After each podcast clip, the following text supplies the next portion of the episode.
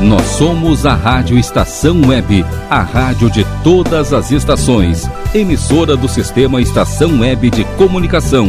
A seguir, Carta na Mesa. Rádio Estação Web.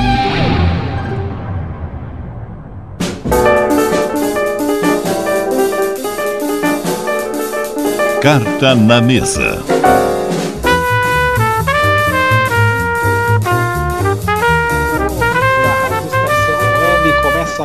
A primeira edição de 2022 do Carta na Mesa. Hoje, segunda-feira, anotem o nosso novo horário aí, segunda-feira às 8 da noite.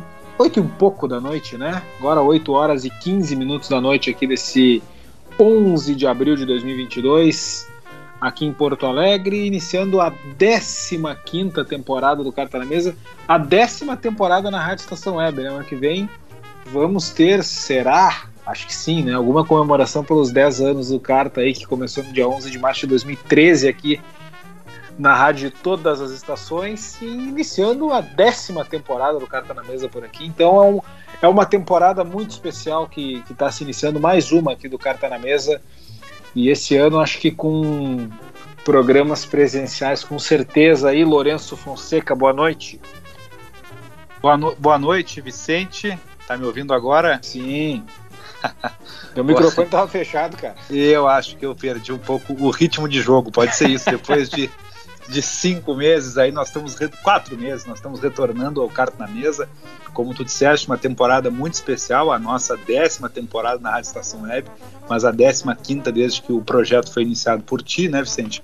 Então, uma satisfação imensa, o que, claro, ah, de certa forma, contrasta com o momento do futebol gaúcho, que me parece que, embora em 2022 ainda está sofrendo as sequelas dos anos anteriores, e a gente vai conversar mais sobre esse momento complicado. Até agora, Vicente, nenhum gaúcho e nenhuma. Eu falei primeiro da dupla Grenal, mas nenhum gaúcho até agora venceu em qualquer uma das divisões nacionais. E agora o Juventude também, neste momento, está perdendo em casa para o Bragantino. Acho que apenas resta o Brasil de Pelotas com esperança de alguma vitória nessa primeira rodada. Que coisa impressionante isso, né? O Juventude perdendo pro Bragantino, a dupla Grenal não ganhando. O Ipiranga perdeu em casa para Aparecidense, né? Esse Ipiranga aí que, deu, que ganhou do Internacional, que, que fez jogos duros com o Grêmio, foi lá e perdeu em casa para Aparecidense na estreia da Série C. É realmente uma fase. Olha, Lourenço, eu não lembro assim de um ano. Talvez 99 ali tenha sido um ano muito ruim do futebol gaúcho, o segundo semestre, né? Em que o, o Inter quase caiu, o Grêmio fez um campeonato horrível também, o Juventude chegou a cair, depois foi, foi pinçado aí pela, pelas questões da, do Gama, enfim, aquela, aquela confusão do Sander Roche toda. Mas eu não, bora tirando isso, eu não lembro assim de um ano conjunto, de um período conjunto tão ruim dos clubes gaúchos, não. O próprio ano passado foi muito fraco, né? É, 2022, né, vamos, vamos ser sinceros, está recém começando, né, a gente fala do Campeonato Gaúcho, fala de tudo, mas, afim, é um ano que não serve como parâmetro. Agora, eu tenho essa tese desde 2021, né, Vicente, me parece que, uh, eu lembrei também de 99, mas 99 acabou não sendo um ano tão trágico como foi 21, com o rebaixamento de um dos clubes. Né, então, me parece que 2021 eu acompanho futebol ah, desde 93, pelo menos, eu, eu, tenho 35 anos, eu não lembro de ver a dupla Grenal tão mal em conjunto como a gente disse. E não é nem só o resultado, né, Vicente? Eu não vejo a dupla Grenal jogar bem, talvez desde aquela arrancada do Inter para o possível título em 2020, aqueles oito, nove jogos do Abel, que em algum momento o Inter realmente foi muito efetivo, foi muito tático, foi muito, foi muito competitivo. O Grêmio, olha, chegou na Copa do Brasil no final de 2020 ali aos trancos e barrancos, perdeu o natural. Com o Thiago Nunes teve alguns jogos ali, mas claramente hoje a gente vê que foram jogos de, de, de adversários muito fracos. Uma arrancada muito breve, que eu não considero nenhuma fase. E desde então, olha que período complicado do futebol gaúcho. É, o, o, último período realmente bom do Grêmio foi ali antes da, daquela derrota para o Santos na Libertadores, né? O Grêmio jogou ali por uns dois meses ali muito bem e tudo mais, deu uma arrancada no brasileiro, só empatava, né? Uhum. E aí deu uma arrancada no brasileiro, mas depois que perdeu para o Santos também, nunca mais, né? Nunca mais. Ainda que nesse campeonato gaúcho teve alguns momentos com o Roger aí, mas nada que seja, né? Um time com muitos problemas ainda E acho que sábado nós vimos muito, muito claramente assim algumas. Uh, embora o Grêmio tenha sido muito melhor que a Ponte Preta, né? Também era o mínimo que se esperava, mas uh, vários problemas, né? De conclusão, de criação de jogadas, né? Que, pô, um time do nível da, da Ponte Preta aí que foi muito mal no Campeonato Paulista, o Grêmio não fazer nenhum gol é, é um. Eu não vou dizer que é preocupante, tá? Mas é, é, é decepcionante, né? Um começo foi um começo de Série B decepcionante do Grêmio. Não digo que eu me preocupo, Lourenço, porque eu acho que tem muito chão ainda. E acho que o Grêmio foi melhor que o seu adversário. Eu ficaria preocupado se o Grêmio fosse parelho o jogo com a Ponte Preta, entendeu? Aí eu acho que seria algo que eu realmente me preocuparia. Agora, com dois jogos em casa, não acho assim que seja. Acho que tem margem para evoluir ainda. Não sei qual foi a tua impressão desse jogo de sábado. É, são duas, são duas questões uh, que me parece que são diferentes, né, Vicente? Uma questão é realmente se vai ser suficiente para o Grêmio voltar à Série A sem grandes sustos. Me parece que sim. Né? O Grêmio tem errado muito né, no último ano, mas acho que o Grêmio, para não subir, vai ter que errar tudo de novo. Né? Porque me parece que, apesar de ter um elenco enfraquecido, até um pouco mais fraco do ano passado, inclusive, né, em nominata, em opções, em número, inclusive. Bem mais fraco, eu diria. É. Uh, mas o Grêmio me parece que, que, que, deve, né, naturalmente, pegar essa vaga de longe, é o time com mais investimento na, na, na, Série B. Então, a gente imagina que sim. Outra questão é realmente esse nosso panorama mais completo. Né? Nós estamos falando aqui da Série B, uh, falando do, do, do Grêmio contra, contra a Ponte Preta, e, e, eu concordo, acho que o Grêmio no jogo, o placar acabou sendo um pouco salgado para o Grêmio, que teve mais chances, teve o pênalti perdido uh, e, e, e, não deu quase nenhuma chance para a Ponte Preta. Eu acho que das, das melhores coisas que o Grêmio tem apresentado, que esse curto trabalho do Roger já tem mostrado para o Grêmio, além da repetição de um time e de alguma ideia de time que parece mais clara e parece que está eh, ganhando corpo, mas é o fato do Grêmio correr menos riscos. Né? O Grêmio Uh, desde que o Roger chegou, teve alguns jogos ali, teve o jogo inicial, depois teve o jogo com o Novo Hamburgo, mas enfim, chegou naquela reta final do campeonato e, e no Grenal o Grêmio acabou tendo uma grande, uma, grande solidez no primeiro jogo, né? Uma vitória estratégica no primeiro jogo, e no segundo jogo tomou um gol, mas foi um gol de bola parada, um gol um tanto atípico, e era o gol que o Grêmio podia tomar. Contra o Ipiranga, novamente, o Grêmio tomou o gol que podia tomar. Né? Tomou o gol já num contexto de título encaminhado. E contra a Ponte Preta, o Grêmio não ficou trocando ataques com a Ponte Preta. Né? Não ficou aquele jogo aberto, aquela trocação que pessoalmente me incomoda muito.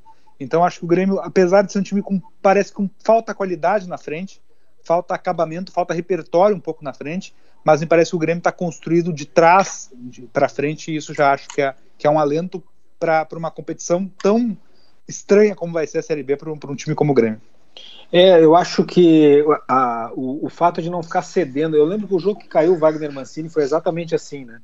Que foi um, um, um retrato dos últimos dois anos do Grêmio, já no final do Renato e, e durante todo o ano passado. Um time que joga com setores espaçadíssimos um do outro, que oferece o contra-ataque para o adversário o tempo inteiro e parece estar permanentemente exposto a tomar um gol a qualquer momento. O jogo com o Juventude foi assim, foi um a um o jogo, o Grêmio até uh, teve mais chance de gol com o Juventude, mas tomou um gol de contra-ataque, um gol anunciado, né? Uh, depois no fim conseguiu buscar, achar um empate, né? Uh, e com o Roger, tirando a partida contra o, o Mirassol, o Grêmio nos outros jogos realmente acabou se expondo pouco e realmente no primeiro Grenal o Grêmio jogou muito mal, mas não foi exatamente um, um jogo em que ele oferecia espaço, foi porque o Inter realmente foi melhor, o Grêmio jogou muito mal aquele jogo. Né? Foi, uma, foi uma dominação. E esse jogo com a Ponte Preta, realmente, eu acho que eu acho que esse é o começo, né? Eu acho que o Roger começa um time por aí.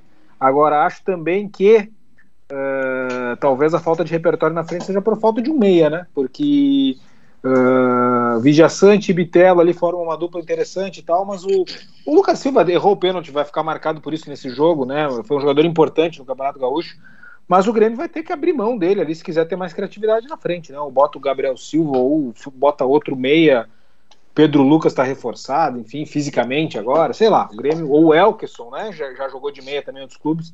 Talvez jogue junto com o Diego Souza, talvez seja uma alternativa para não ficar um time tão uh, travado em termos de, de criação de jogadas. Hudson Nogueira, boa noite, meu amigo. Tem que ligar o microfone, Hudson. Boa tá noite, Vicente Fonseca. tá Boa sem noite. ritmo de jogo também, né? O Lourenço não abriu o microfone, cara. É, então, eu, eu confesso que eu tô parecendo o atleta, o ex-atleta Jô. Completamente displicente, fora de jogo, uh, fora de forma, uma mistura de jogo com o Luan, né? Nesse início de temporada. Então não eu fala do aqui, Luan. Eu vou falar em mal, mal, mal do Luan. Aliás, gente, muito boa noite meu amigo Vicente Fonseca, meu amigo Lourenço Fonseca, meu amigo Rogério Barbosa, prezadas e prezados ouvintes da Rádio Estação Web, a rádio de todas as estações, pessoal, que saudade, que saudade que tava de falar com vocês. Mas não falar uh, com vocês, falar com o nosso público, né? Que nos ouve agora, que vai nos ouvir no, uh, nos tocadores, as plataformas de, de podcast, foram praticamente quatro meses de ausência, né? E o atleta chega aqui todo fora de forma, mas é aquela coisa, né? Uh, chega ali na, na Copa de 94, estilo branco, daqui a pouco entra no jogo, tem uma oportunidade, faz um gol, é tetra. Uh, muito bom estar de volta com vocês, já futebol a milhão, a milhão. Eu nem sei por onde começar, Vicente. Eu imaginava que o Grêmio fosse patrolar o fraquíssimo time da Ponte Preta, que foi rebaixado no Campeonato Paulista. Uh, mas é claro, a Série B é um choque, é uma outra realidade. A Série B vem mudando cada vez mais e ela está cada vez mais difícil nessa era de pontos corridos, principalmente habitada por gigantes ali, dentre eles o Grêmio, que Uh, eu creio que vai ser um dos que irá ascender, né? Não só pela, pela nossa torcida, assim, mas é em termos de estrutura, de condições, enfim, não é jogo fácil. É muito futebol também estreia da Série A com resultados uh, alguns surpreendentes e agradáveis, como a vitória do Ceará mediante o atual bicampeão da América e campeão paulista também, a Sociedade Esportiva Palmeiras. Uh, o empate do Flamengo contra o Atlético Goianiense em Goiânia, que vai ser um adversário duríssimo para os ditos grandes do futebol brasileiro. A surpreendente vitória né, do modorrento Corinthians Paulista né, contra o novo rico do futebol brasileiro, o Botafogo. Né, o Botafogo está muito preocupado em em fazer megas contrata mega contratações, estão especulando que talvez o Botafogo compre o Chelsea do Roma Abramovich, então acabaram esquecendo de jogar bola, né?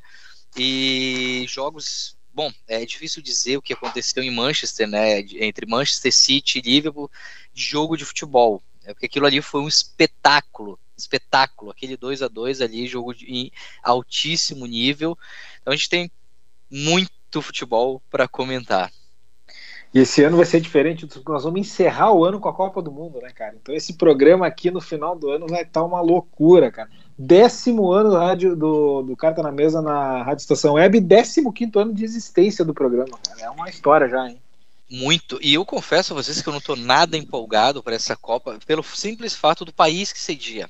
Catar, não é nem pela data, entre novembro e dezembro, mas é para esse país, né, que o desrespeito aos direitos humanos e tudo, sobretudo trabalhadores, mas se a gente for levar a cabo países que desrespeitam direitos humanos, a gente, bom, é, não vai cara. fazer futebol em lugar nenhum, né, nem em ilha. É, exatamente. Sei, lá por novembro eu vou estar enlouquecido pela Copa do Mundo, querendo assistir Irã e Lapônia, Azerbaijão e Rodésia, né? Países que nem estão na Copa, mas enfim, fica né, a, a, coisa lúdica.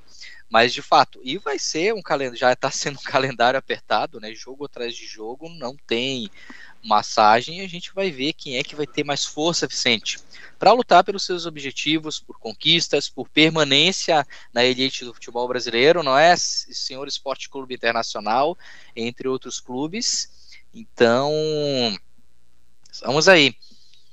Pois é, Hudson, nós estávamos falando sobre justamente esse momento uh, terrível né, que o futebol gaúcho está vivendo, de nenhuma vitória nenhuma divisão nesse primeiro fim de semana nacional aí. E, e, e, falando sobre especificamente primeiro sobre esse jogo do Grêmio com a Ponte Preta, que na verdade estava uh, comentando com o Lourenço que eu não, não saí preocupado desse jogo, Hudson, porque o Grêmio jogou muito mais que a Ponte Preta, era o mínimo, é óbvio que é o mínimo, mas às vezes tu não joga, né? Às vezes tu acaba uh, jogando meio que na trocação com o adversário, jogo parelho não foi, não foi um jogo parelho. Na verdade, se, aquela, se aquele pênalti tivesse entrado, talvez a gente estivesse falando de uma vitória tranquila, 2, 3 a 0, enfim. E essa patrola aí que tu falou, talvez a gente estivesse comentando hoje, né? Mas, enfim, são os detalhes e são dois pontos perdidos, né? Eu, eu fico frustrado pelo resultado e pela.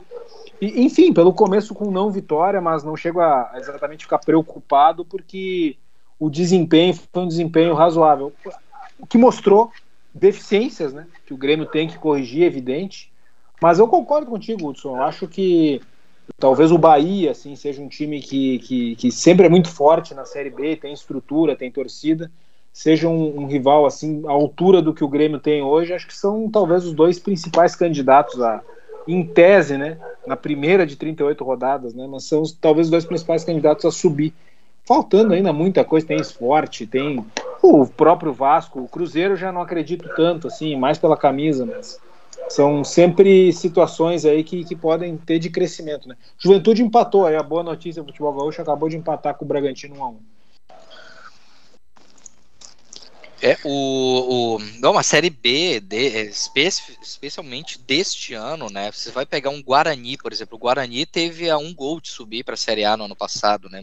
Um vacilo, ele perdeu em casa, a penúltima rodada, se não me engano, para o Goiás.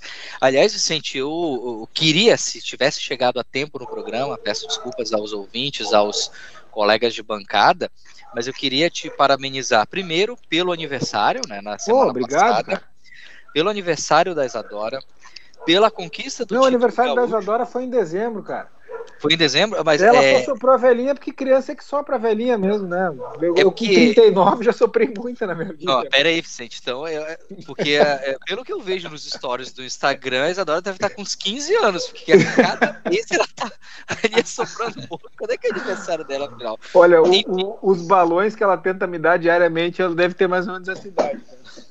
Não, e, e, eu sei que, que tu vem numa sequência de alegria, né? Uh, alegrias, e dentre elas foi o resultado também da primeira rodada, né?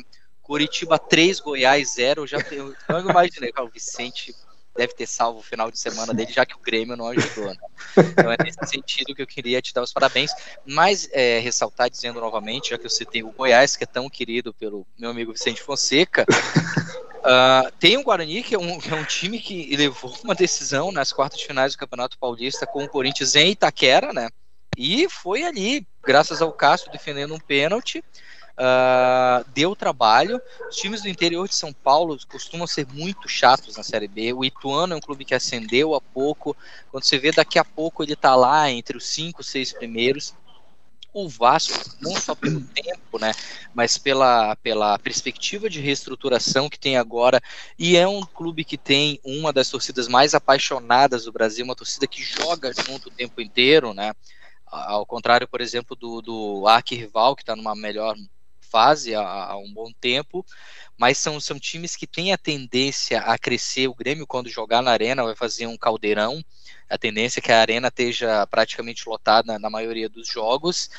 Só que aquilo, uh, hoje há um equilíbrio técnico muito grande, porque não há uma disparidade técnica, pelo menos na Série B, na briga pelo acesso.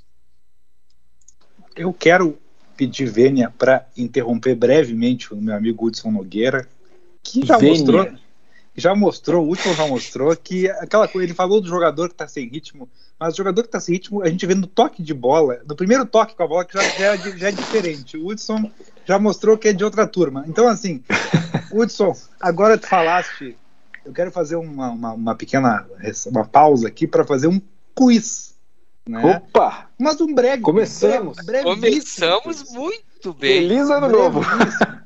Porque o Hudson disse aqui, para mim, que o, uh, os times do interior de São Paulo são fortes na Série B, costumam ser enjoados, né?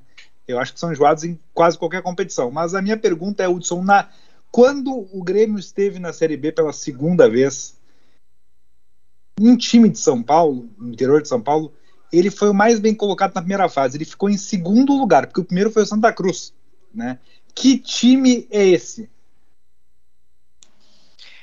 Ah, mas agora tu veio, hein, Lourenço? Aproveitou eu... a, a, minha falta de vou... ritmo de ah, jogo, dar... né? Mas vamos lá, dar... 2000, 2005 é o ano, né? Eu vou dar uma dica, vou dar uma dica. Uma dica que não é conclusiva. É um time que não está na Série A nem na Série B atualmente. Um time do futebol paulista. Vamos lá. Uh, esse time, porventura, por acaso, eliminou o Esporte Clube Internacional em um torneio durante a temporada 2005? Ah, não, não é o Paulista de Jundiaí. Ah, tá, não. Era só por elimina, é, é, eliminação. Então, não, não, eu ia citar aquele outro também, que é um clube que é consenso de todos nós detestarmos ele, né? Que é o não glorioso, o inglorioso São Caetano, não é ele. Mas é um ah, pera eu vou aí. Dar uma dica, vou dar uma dica, vou dar uma Lourenço, dica. Eu, eu fui pesquisar para confirmar se eu tinha acertado e eu erraria o quiz, tá? Eu não pois vou então. dizer porque eu já pesquisei. Eu erraria eu, o quiz. Parabéns. Eu vou dar uma dica, então. Eu vou dar uma dica que eu acho Mais que é assertiva. Para muitos de nossos ouvintes. Esse clube, ele é conhecido como o clube que tomou o gol de Bozejur quando jogava pelo Grêmio. o único gol de Bozejur pelo Grêmio foi neste clube num jogo que eu estava, acho que o Vicente também estava, um jogo tá. chuvoso. Tá. Um não, jogo chuvoso, chuvoso. não. Maior tempestade que eu já vi na minha vida no estádio de futebol. E foi um a um, acredito eu, que na última rodada da primeira fase. Eu só quero dizer que Bom Sejur, Bom Sejur é jogador de duas Copas do Mundo, hein? Pois então. Por isso que esse clube hoje é lembrado como clube que tomou gol de Bom Sejur. Era, era a reserva de Marcel Tatu no Grêmio, porque ele era meia, tá? Na bah, o Marcel Tatu, Marcel Tatu. Misericórdia. Jogou no Corinthians também na Série B. Jogou, esteve no elenco do Corinthians ah, em 2008. Olha, gente, Série B é uma coisa, pelo amor de que seja a última vez que o Grêmio ande por esse terreno, que não dá. Hudson, eu vou dar a dica definitiva para ti, cara é o clube que revelou o centroavante Guilherme, que jogou no Grêmio no Atlético. Ah, agora sim, com a camisa patrocinada pelos relógios Dumont. O glorioso Marília. Marília. Mas eu não acertaria, Lourenço. E, olha, esse quiz foi o estilo. Eu achava que o Santo André era o segundo colocado, cara, porque o Santo André chegou a liderar aquela Série B por um tempo e depois acabou caindo. E, e jogou Santo contra André, o Grêmio. Que era o atual campeão da Copa do Brasil, né? É, exatamente. E disputou a Libertadores aquele ano. Na, naquela Série B, o Marília, o Santo André e o Guarani ficaram entre os oito primeiros. E, e a Portuguesa, que era da capital, eram quatro paulistas entre os oito. Verdade. E o Marília, se não me engano, ele também esteve no quadrangular final quando o Palmeiras e o Botafogo subiram. Em 2000, 2000, Esporte Marília, 2003. os outros dois times. É um time que teve seu momento ali no começo do século XXI. Sim, teve, sim. teve. Inclusive a ascensão dele é, quando ele jogou, se não me engano, na Série D, o Rogério pode me, me confirmar isso. Se, olha, se o Rogério Barbosa não souber, é porque não existiu, tá, gente? Mas o RS de Alvorada, que era o clube do Paulo César Carpegiani, né, onde, onde é um dos centros de treinamentos do Internacional, bem na divisa com a zona norte de Porto Alegre, chegou a disputar com o Marília, se eu não estou equivocado, um acesso à Série C do Campeonato Brasileiro, não me recordo de que ano. E se eu não estou equivocado, Thiago Silva, zagueiro do Chelsea, da seleção brasileira, era do grupo de jogadores do RS Futebol Clube. Sim, sim, o Thiago, sim. O RS teve, não, teve o Thiago Silva e o Naldo. Não, o Naldo não, acho que não. Mas a, aí não era a Série D, porque a Série D começou em 2009, se não me engano. Talvez fosse da Série C para B, então, não sei, ou alguma outra divisão. É, é, eu creio que sim, porque aí que foi que acendeu. O Marília teve uma ascensão muito meteórica, mas obviamente sim. eu não. Eu me recordo do São Raimundo jogando contra o Grêmio no Olímpico, né, numa sexta-feira, 4 a 0 Grêmio, se eu não estou equivocado. Né? Exatamente. Gol do finado Paulo Ramos, inclusive. Tá eu cometi uma imprecisão aqui importante, falei rapidamente, mas o nosso ouvinte atento vai depois me cobrar. Na verdade, eu falei que o RS teve o Thiago Silva e o Naldo. Não, fiz uma grande confusão, porque o Thiago Silva e Naldo e Índio, campeão do mundo pelo Inter, jogaram no Juventude em 2004. Né? Foi a, me a, melhor zaga da história do futebol gaúcho, ninguém viu jogar. Foi Thiago Silva, Índio e Naldo. Uh, mas o RS. Ah, pelo Juventude foi... eu me lembro que, que o Thiago Silva jogou sim, lá. Mas... Sim, fez um grande campeonato em 2004. O Juventude foi muito bem naquele campeonato. Uh, pois é, senhores. É, mas enfim, série. E tem esse ano tem o Novo Horizontino, né? Que, que eu acho, Hudson, não sei, pelo Campeonato Paulista me parece que é um candidato natural a rebaixamento para a Série C, né? Mas é aquelas coisas, né, cara? Às vezes é campeonato longo aí os times se ajeitam, né? Não, esses times aí, Vicente, não dá para fazer projeção, porque é o seguinte: eles parecem que estão mortos. Aí eles contratam o Wagner Benazzi e eles conseguem fazer uma campanha maravilhosa. É, exatamente, exatamente. Eu, eu já, já tô vendo, Lourenço, o Grêmio já está quase uh, promovido para a Série A, vai lá em Novo Horizonte, toma 3 a 0 do Novo Horizontino, que está em 17. É. Exatamente. É, é, é, um cenário bem possível de acontecer. Né?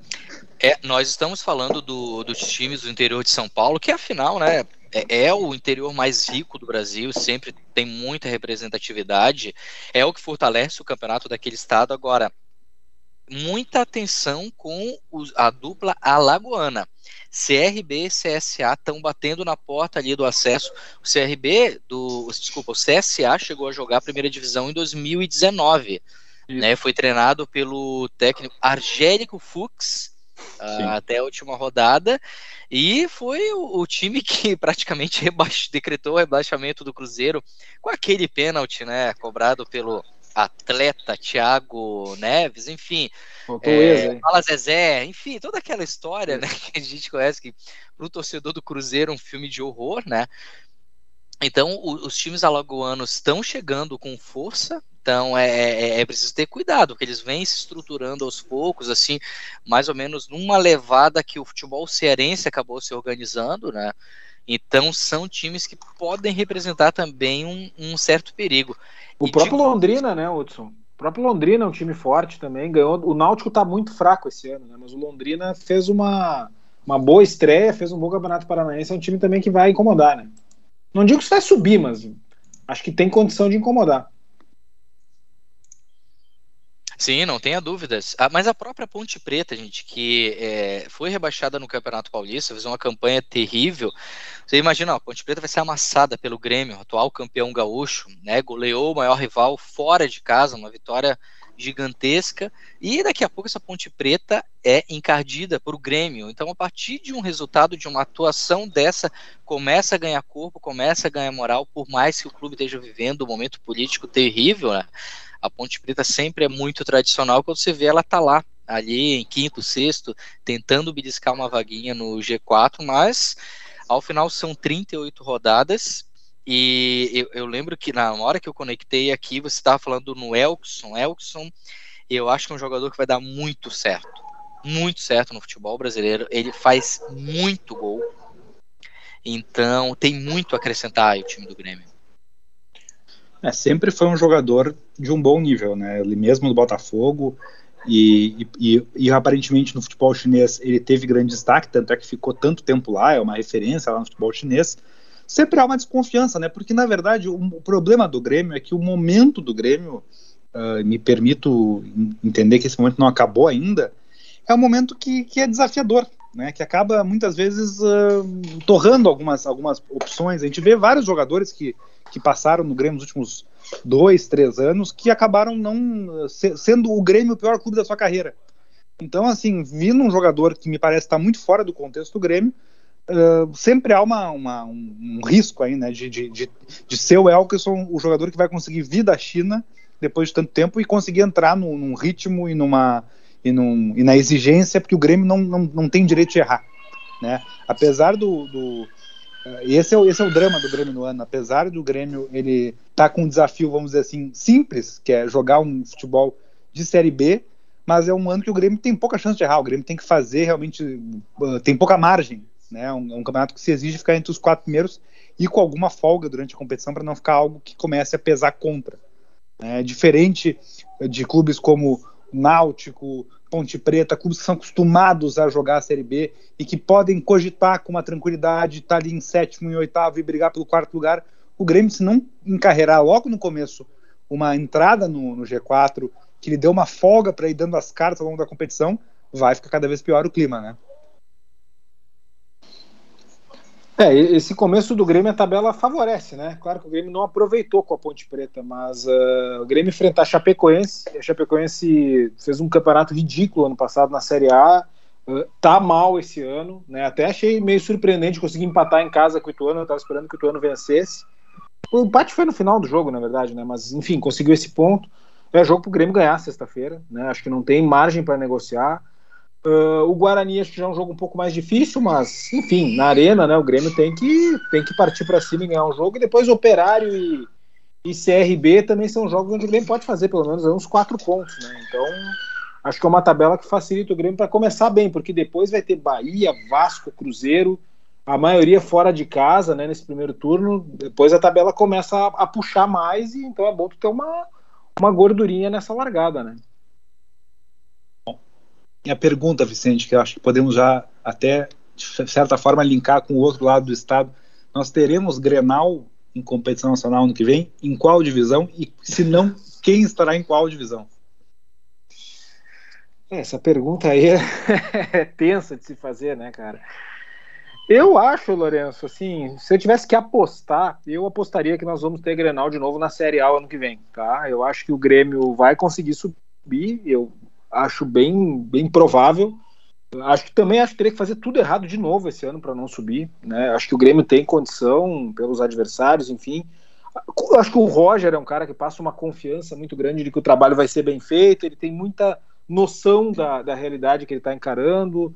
É um cara que construiu já dá uma, uma cara de time já desde o início para esse time do Grêmio, melhorou, o time parou de tomar gol, que eu acho que é bem importante, né?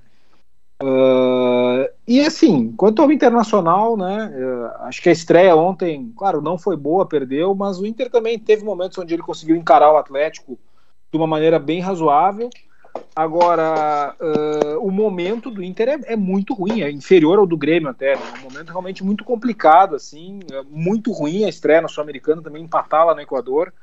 Uh, e eu não sei até quando que o Cacique vai resistir, não sei até quando o Inter vai ficar segurando né, ele, porque eu sinceramente não vejo grande futuro nesse, nessa aposta, né, em mais essa aposta estrangeira aí do Alessandro Barcelos. Mas eu também entendo que tem muito time no Campeonato Brasileiro que é inferior, Juventude, né? Um time que até conseguiu empatar agora, mas é um time que está abaixo uh, do Inter, enfim. Então tem, tem, equipes aí que, que, que eu acho que podem né, uh, uh, dar para o Goiás estreou muito mal, né?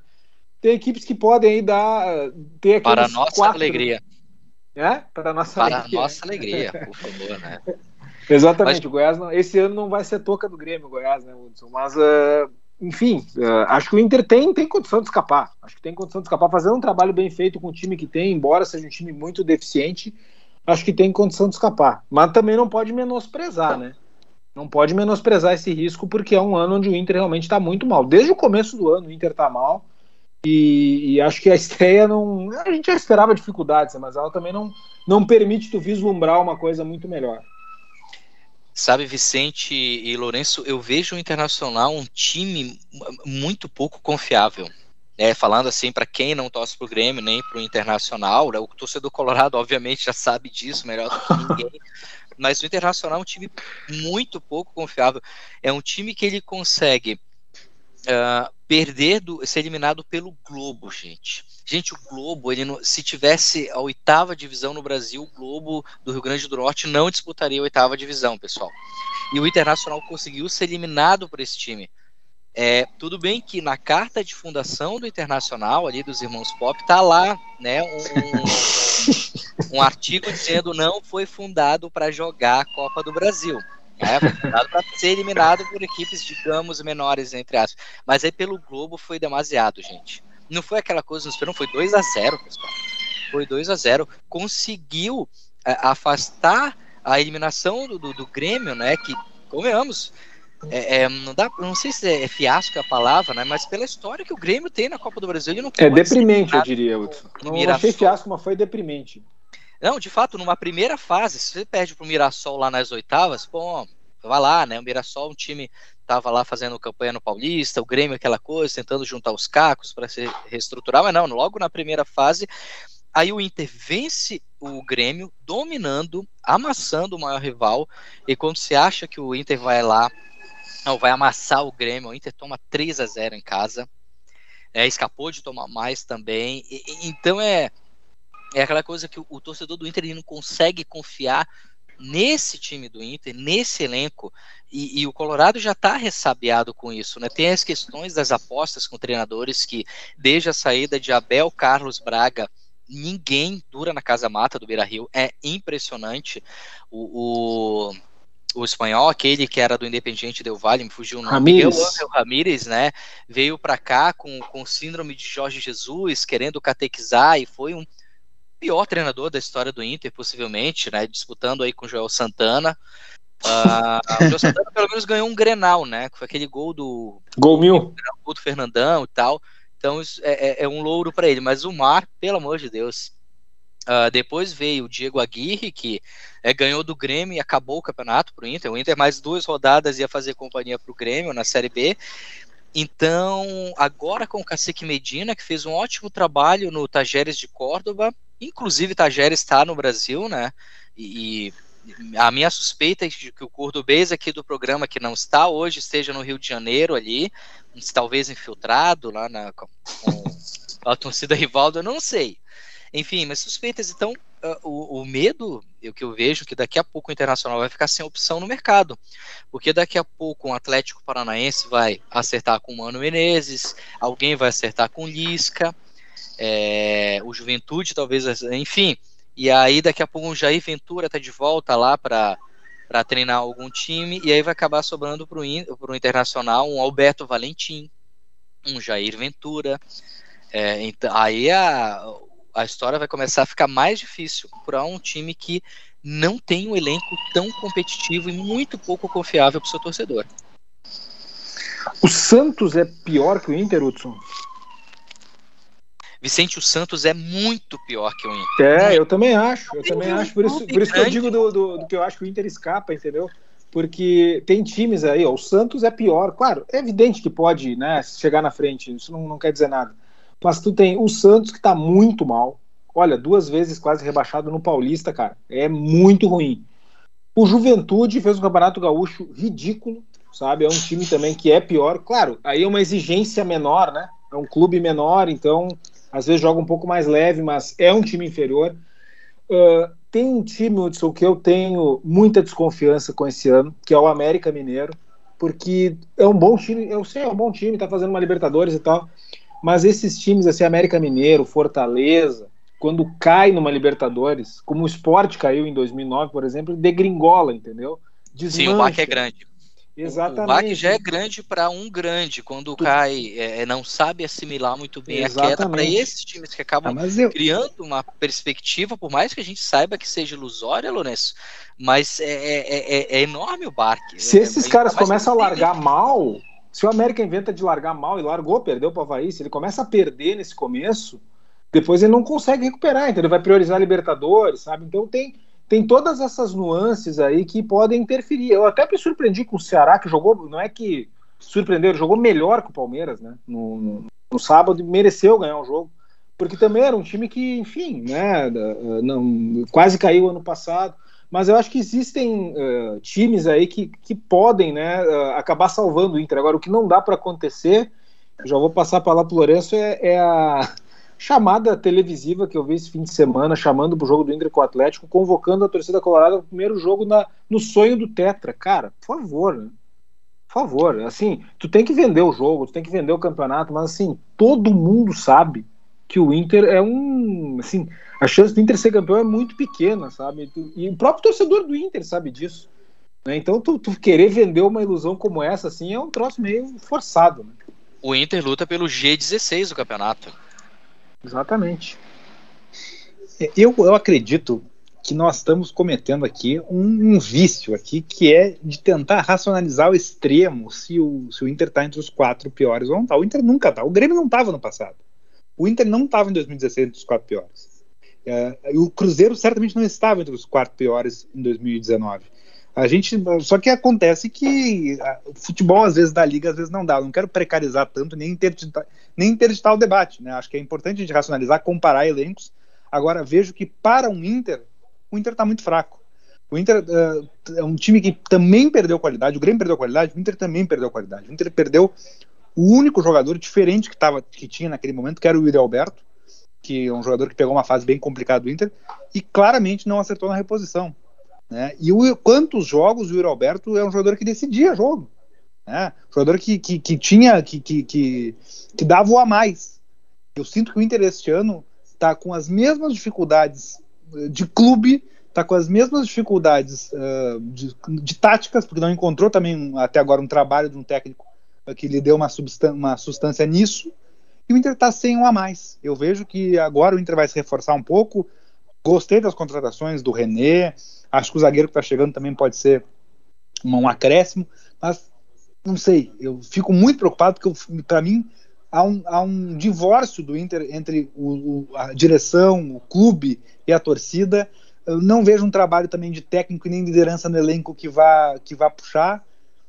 Eu não sei, acho bem complicado. Acho que o Inter está tá perigosamente num clima de, de desesperança em abril. É, é então, é, um, é, um, clima de desesperança e de fim de ciclo, né? Um ciclo que não foi vitorioso, mas é um fim de ciclo, né? O Cuesta saindo, o Edenilson questionado, o Marcelo Lomba deixou o clube também, né? O Yuri Alberto, né? Eram jogadores que são referências dos últimos anos do Inter, por mais que o Inter eh, não tenha ganhado títulos, mas ele fez campanhas competitivas ali entre 2018 e 2020, né? Eh, foram três anos bem razoáveis, assim a gente falava que era parecido com o Grêmio ali de pós-volta para a Série A 2006, 2007, 2008, né, que sempre chegava entre os primeiros. Uhum. Uh, e no fim das contas é um ciclo que ah, não foi vitorioso e tal, e agora os jogadores estão sendo cobrados por isso. E eu fico nessa mesma bronca que eu ficava uh, anos atrás, quando se questionava jogadores bons daquele time do Grêmio, como Tcheco, como Sim. Hever, Vitor, entendeu? Aqueles caras eram os melhores, entendeu? Não era por causa deles que o Grêmio não conseguia ganhar. E, e tá se fazendo a mesma coisa com o Inter, né? Claro, o Cuesta fez um Grenal muito ruim agora, o Edenilson jogou muito mal também. Esse Grenal que o Inter perdeu no Beira-Rio, foi um jogador omisso, e acho que ele muitas vezes é omisso em Grenais também. Mas são jogadores que são, sabe, não são os, os Claro, tu vai cobrar de quem é melhor, mas não são os, eles os culpados, né? Eles eles fazem o que eles podem, né, cara? Eu acho que, enfim, acaba sobrando para eles como referência, mas tu, tu, tirar essas referências aí, tentar forçar um ciclo com jogadores piores. Exatamente. Né? David, Wesley Exato. Moraes, sabe? Wesley Moraes, grande cartaz, tipo, o cara só dá cotovelada, cara, não dá um chute a gol. O David, esse jogador do Fortaleza ali, não é o mesmo nível de reposição, sabe? Tem o, o Tyson, né? Um jogador diferente aí, mas também entendo que está um pouco fora de posição, é, é, é chama, está muito mais por ser um colorado ali, né, do que propriamente, enfim, cumprir ali uma função decisiva. Não, né? jamais, jamais o Tyson imaginou, por exemplo, que não digo jamais imaginou, mas assim, certamente o Tyson, quando imaginou esse retorno, imaginou que ia, que ia ter essa bronca que está tendo, né? Quer dizer, assim, de ser talvez o único jogador com, com, com, com, com algum crédito com a torcida e, e, ficando muito na condição de salvador né? O que, que, que, não é o caso do Tyson, não é, não é, não é acho que não é, não é o, o, o, o, tamanho do Tyson, não é o perfil do Tyson ser esse tipo de jogador, um jogador que, que tem, uh, certamente um jogador que num time ajeitado, ele é muito importante, está ajudando o Inter, me parece que ele que é um jogador que empurra para o lado certo, mas assim, certamente fica um, um, é um clima complicado Inter, eu concordo muito com essa, com essa ideia, Vicente, porque às vezes a questão se inviabiliza, os jogadores acabam ficando, né, depois de tantas eliminações, tantas frustrações, que é o que gera raiva no torcedor, é a frustração, quer dizer, o Inter chega numa final e perde, chega numa, numa, numa, decisão de Brasileirão e também não consegue soltar o grito, mas tu vais acabar abrindo mão de jogadores melhores e a reposição qual vai ser? Né? Onde é que se vai encontrar um jogador como Edenilson com o dinheiro que o, Inter, que o Edenilson vai render para o Inter? Não vai encontrar, dificilmente vai encontrar. Talvez por sorte revele alguém, mas é difícil o Inter dar a sorte que deu contratou o Edenilson. Então, assim, me parece que, que, que o Inter começa a se enfraquecer. Né? O próprio goleiro Daniel, que está substituindo o Lomba, que também saiu por uma questão de clima, um goleiro que também era criticado. Eu acho que o Lomba tinha falhado muitas vezes no Inter, mas também a gente vê que não, não bastou trocar o Lomba. O Daniel também está se mostrando um goleiro que acerta e que erra. Né? Então uh, é, é, é, bem, bem, é um momento que me parece bem complicado. O Inter já começa esse Brasileirão cansado. É essa a sensação que eu tenho. Quando não, eu estava falando sobre a questão dos elencos ali para mostrar que um trabalho acertado, né, uh, pode, né? E assim, né, Lourenço, esse clima, esse é um clima realmente pesado, um clima ruim, mas também a gente sabe que se o Inter ganhar duas, três partidas aí, daqui a pouco as coisas começam a virar, né? Eu acho que se tu tiver um trabalho bem feito, enfim, tu consegue dar essa volta por cima. Agora, o problema é realmente começar né, o campeonato, né? É, perdendo, enfim. O Grêmio ano passado começou assim, o campeonato muito mal, e depois não conseguiu reverter, né? Não acho que o Inter vai ter a pior largada de toda a história do brasileiro, que nem o Grêmio teve ano passado, mas uh, tem que tomar cuidado, né? Eu acho que sim, esse é o. Uh, tu sabe por que, que me incomoda? Eu, eu sempre tento, assim, uh, desfazer as ideias que estão mais rolando, porque geralmente quando se tem unanimidade, as pessoas deixam de refletir muitas vezes, né? E eu vejo que é quase que uma unanimidade as pessoas dizendo que o Inter é candidato ao rebaixamento no Campeonato Brasileiro. E eu não discordo dessa, dessa ideia, assim, em, em, tese, mas eu tento ver um lado em que, poxa, é possível reagir a isso, sabe? Para que a própria torcida do Inter não entre no campeonato de cabeça baixa achando que ah, esse ano é fazer 45 pontos mesmo e ah, perder, mas é normal perder. Não, cara, não é normal perder, entendeu? Tu tem que te indignar e tentar reverter isso. Eu acho que se o Inter começa o brasileiro com, com essa vibe assim de, de que ah, importante é ficar na frente de quatro clubes, pô, por pior que esteja o Inter, eu realmente não lembro, tá? E aí vocês podem me ajudar. Eu não lembro do Inter começar um campeonato tão baixo astral quanto está começando esse ano. Não lembro. Na minha vida, não lembro isso. Tal. Talvez, talvez no ano de 2018, né? Quando ele teve o primeiro semestre bem complicado também e, e largou muito mal no campeonato, né? É, pode ser 2018, mas enfim, ainda era um ano de volta à Série A, né? Então tu tem ainda uma tem um pouco mais de faca nos dentes ali. Uh, em 99, eu lembro que o Inter começou muito mal o campeonato, depois de perder o Galchão, o Autori se demitiu na segunda rodada quando perdeu para o Curitiba. Aliás, está de volta o Autori, né? Isso é falta para esse ano, inclusive. 2002 uh, começou muito mal também. 2002 o Inter foi muito mal, começou mal também. Mas 2022, cara, é impressionante, assim, o, o baixo astral que eu vejo nas pessoas, assim, sabe? É uma unanimidade, conversa com qualquer colorado, não, o negócio é escapar do rebaixamento, o negócio é escapar. Cara, que coisa impressionante isso, sabe? Mas é, faz parte dessa descrença nesse grupo que é perdedor, né, Vicente? É um grupo, um elenco que, embora alguns jogadores tenham saído, né? Patrick, Uri Alberto, mas é um grupo que conseguiu perder o Brasileirão em casa para um time de desocupados, para não dizer outra coisa, que era aquele Corinthians do Wagner Mancini, né? Aliás, a, a, a talvez a única alegria que o Mancini deu para os gremistas no último ano, uh, e conseguiu perder aquele título, conseguiu perder o Campeonato Gaúcho com o maior rival, dando abalado ainda pela queda na segunda divisão e na forma com que perdeu né, nas semifinais, sendo goleado em casa é, por 3 a 0 poderia ter perdido demais.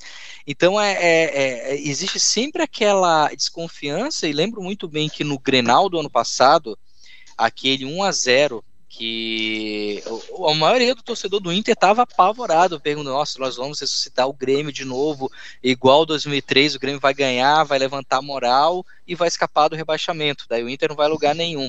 Então houve muita, é, muito receio e o torcedor tem isso, por isso que existe essa depressão né? É, é o que acabam levando para o torcedor colorado. Ele acha que nada vai dar certo, que o Inter, uma hora ou outra, vai acabar roendo a corda. Que já é o contrário do torcedor do Grêmio, que é uma questão mais identitária, né? O torcedor do Grêmio ele vai loto olímpico, passa madrugadas numa noite gélida para comprar ingresso, achando que o Grêmio, achando não, com convicção de que o Grêmio ia dar volta nos 3 a 0 do Boca, ou que o Grêmio ia escapar do rebaixamento do ano passado, enfim, é, é não é que o gremista é mais otimista ou não, mas é que o Grêmio em campo às vezes prova isso, o Internacional não, independente uh, de elenco, no caso do Grêmio, e no caso do Inter, sim, por causa desse grupo, né? Por mais que tenha mudado gestão, mas é um grupo que a torcida não confia em hipótese alguma. Por isso, todo esse, esse receio em ser rebaixado, o grande a ser rebaixado nesse ano. Mas sabe, Hudson, que um, o grupo talvez tenha mais esses jogadores que você uh, diz que a torcida identifica como de um grupo perdedor. Mas o Inter repaginou muito o seu time. Porque se nós pegarmos o time titular, eu quero dizer, se nós pegarmos o Inter que acabou o brasileiro 2020, que o Inter ficou em segundo lugar, eu acredito que apenas Moisés e Edenilson seguem no time titular.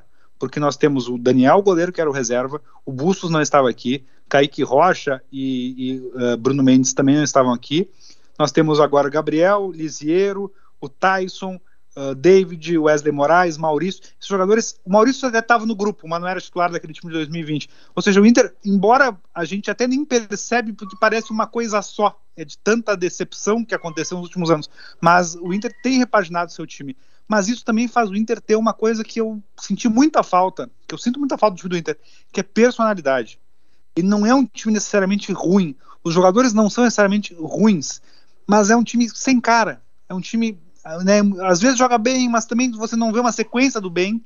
Aí às vezes joga mal, mas você também. Então, assim, me parece um time que, que, que, que não que não protagoniza o jogo. né? Que, que, que acaba sempre uh, indo na tentativa e erro e vai indo ali, e mesmo com repetição, a gente não vê nenhuma cara, não, não dá para ver sequer a ideia de trabalho do Medina, de ver o que, ele realmente pensa para esse Inter, onde é que tá faltando, a gente não consegue, é difícil ler o Inter, é essa a sensação que eu tenho.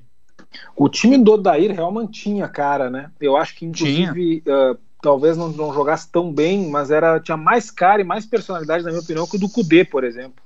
Era, um time, time muito chega... duro de ser batido. Aquele muito time do, do Odair de 2018, sobretudo 2019, que fez. Olha, convenhamos, o Inter foi muito bem em 2019. Muito bem. O, Nos dois o Inter anos. Foi, foi o time que mais deu trabalho ao Flamengo naquela Copa Libertadores, né, nas quartas de final. O Flamengo era muito melhor, enfim.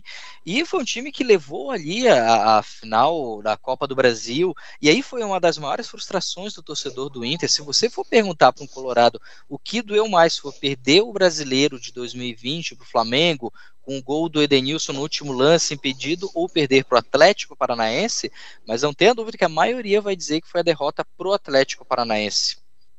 E não era, né? Um, e não era um elenco, desculpa, Vicente, o, o, o, time titular do Inter que jogou a final com o Atlético Paranaense, e esse time do Odair, que a gente diz que é muito bom e jogava muito bem, não era um time no papel muito melhor do que esse atual.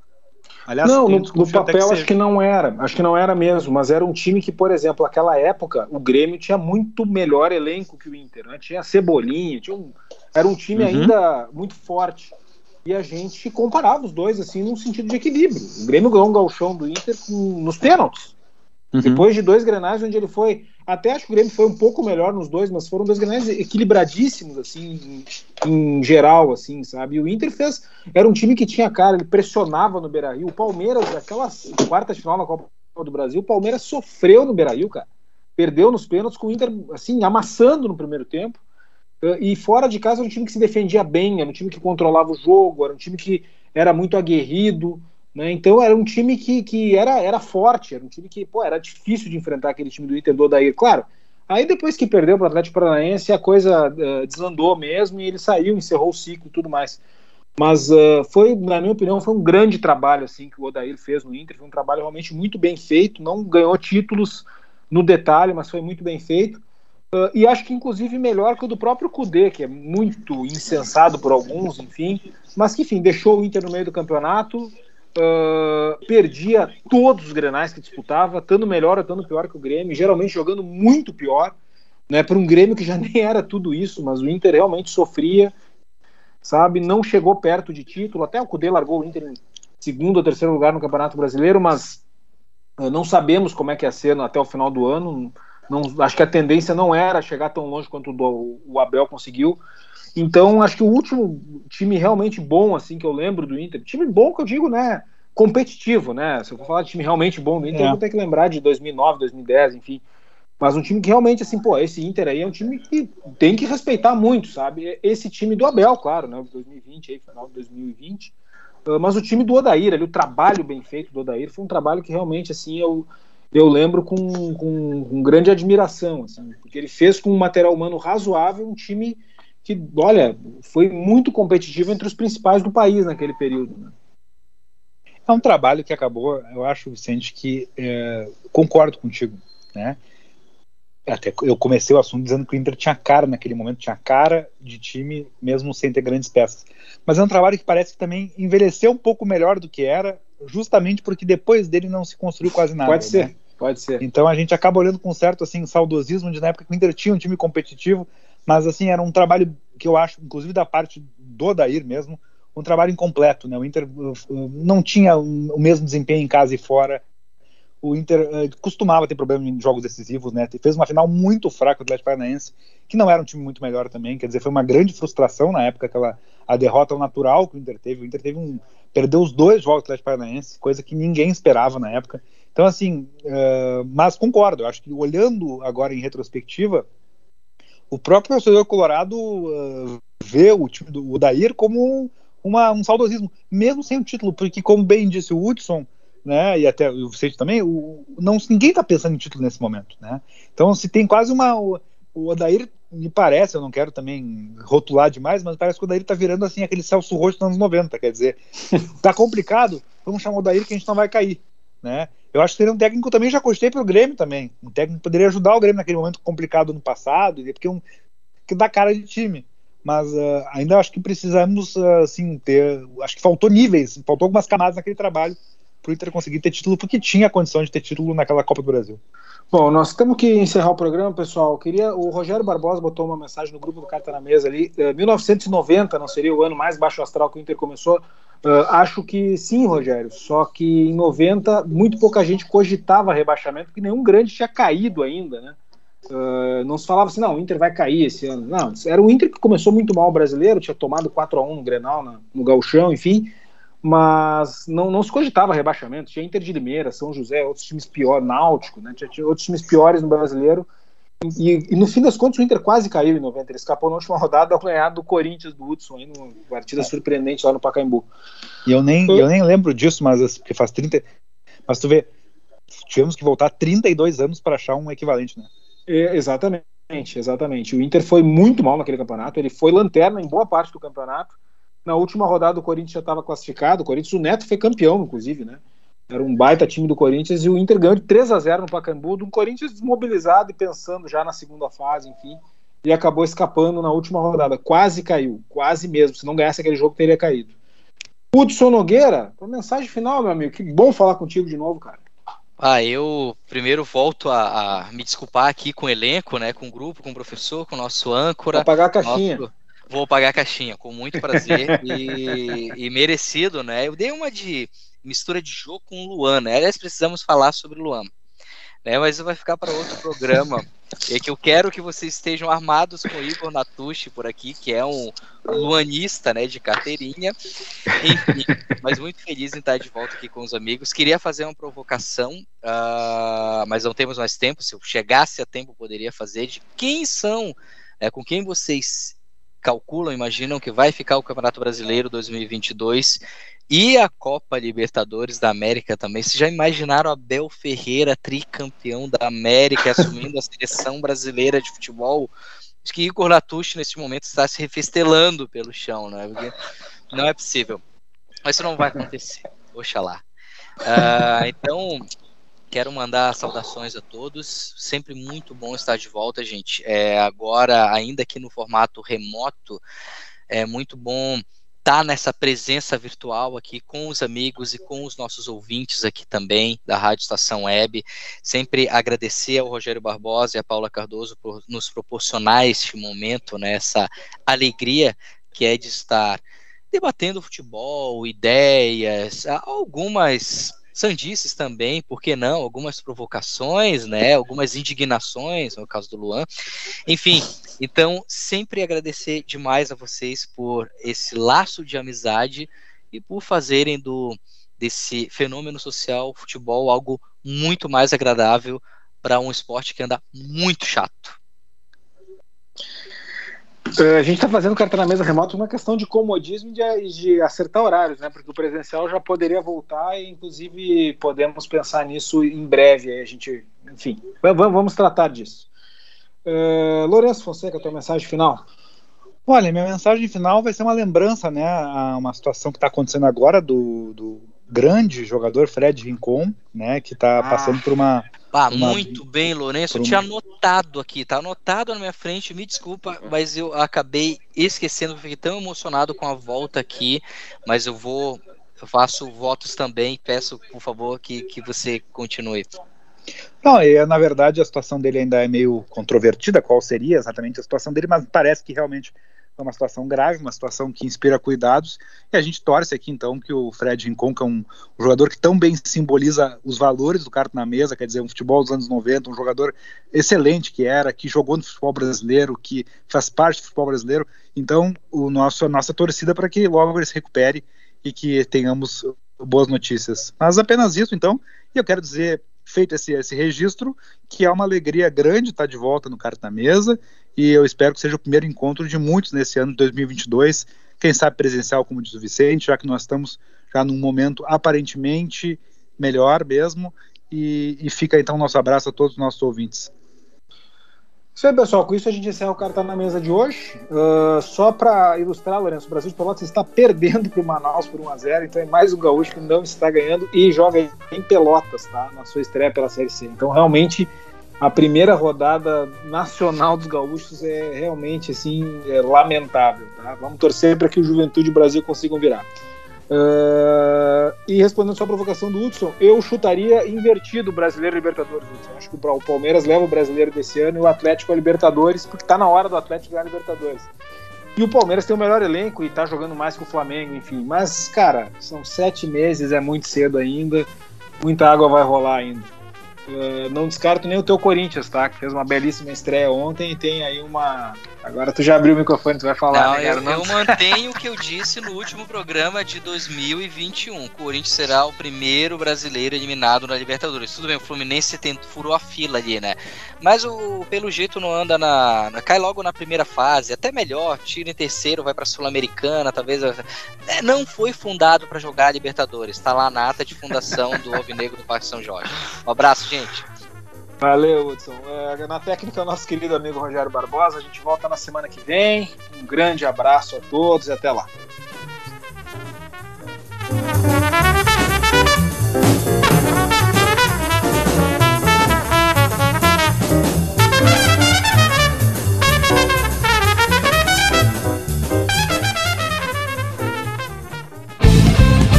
Rádio Estação Web. Qualidade, garantia, credibilidade. Um show de novidades. Mini Mercado, Padaria e Fruteira é do Carioca. Pães, bolos, doces, salgados e sanduíches, além de café da manhã a partir das 7 horas. Vem pra cá, vem.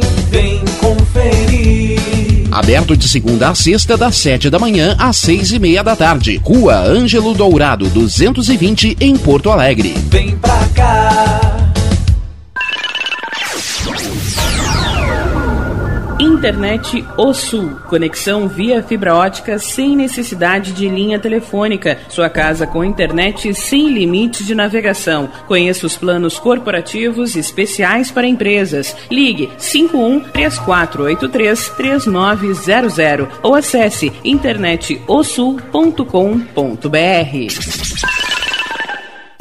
Conheça a Câmera 30, uma empresa de monitoramento da área de tecnologia especializada em armazenamento de imagens interativas. Veja o que acontece diariamente na capital e nos litorais gaúcho e catarinense pelo seu smartphone, de forma fácil e rápida. Escolha o plano que mais atende seus interesses e tenha uma janela aberta na palma da sua mão. Acesse câmera30.com.br ou pelo Instagram, arroba câmera 30. Para mais informações, ligue 51992463342.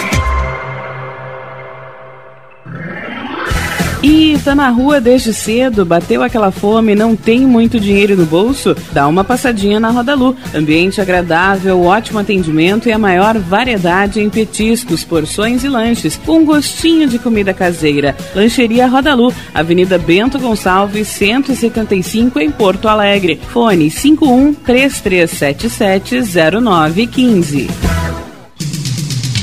Como anda a comunicação da sua empresa? Alcançou os resultados pretendidos? Se você deseja mudar o final dessa história, fale com a Consultoria Domênica, uma nova forma de comunicar para conectar negócios e celebrar resultados. Domênica Consultoria em Comunicação e Marketing. Para mais informações, ligue 519 9115 2090.